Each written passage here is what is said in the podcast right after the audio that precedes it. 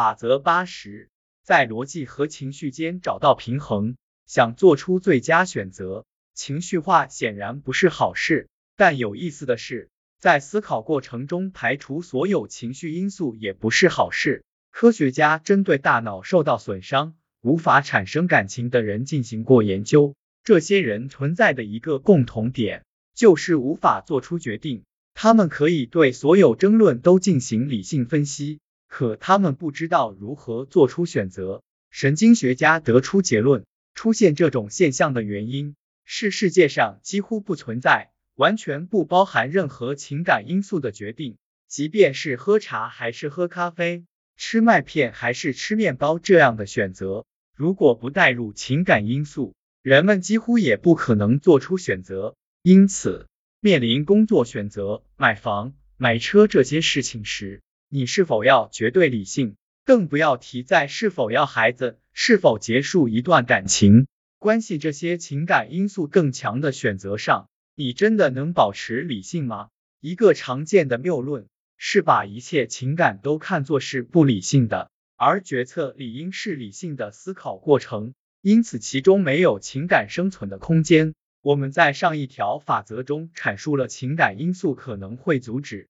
一个人做出合理的决定，但情感缺失同样也会带来不利的影响。在做出决定的过程中，感受会承担一些重要的工作。一个重要原因是，没有情感投入，我们就很难确定自己进行的研究或收集的信息的重要性究竟如何。这个因素比那个因素更重要吗？这个数据的相关性和那个数据的一样吗？接受一份让人兴奋的。丰富自己职业生涯的国外工作值得吗？即便那里买不到英国特有的马麦酱，有必要买下这套满足自己所有标准的公寓吗？即便这套公寓楼层更高，电梯有可能出问题。我在用极端的例子说明自己的观点。没有情感，你如何在职业生涯和马麦酱之间做出平衡？同样，不投入情感。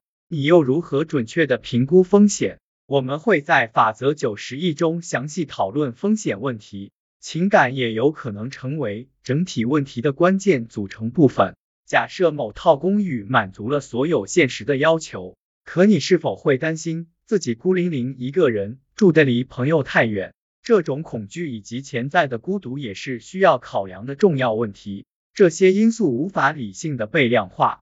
你是否会因为在交到新朋友前要处于孤独而略感焦虑，还是因为有可能永远过得不开心而提心吊胆？只有你能回答这些问题，而且只有考虑情感层面才能做出回答。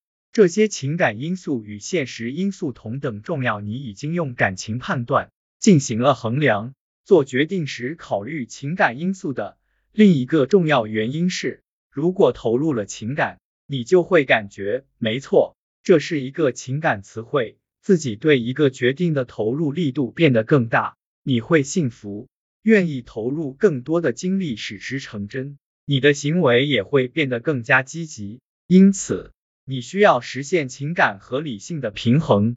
最重要的是，对此你要有足够的自我意识，理解情感在其中扮演的角色。一个常见的谬论。是把一切情感都看作不理性，而决策理应是理性的思考过程。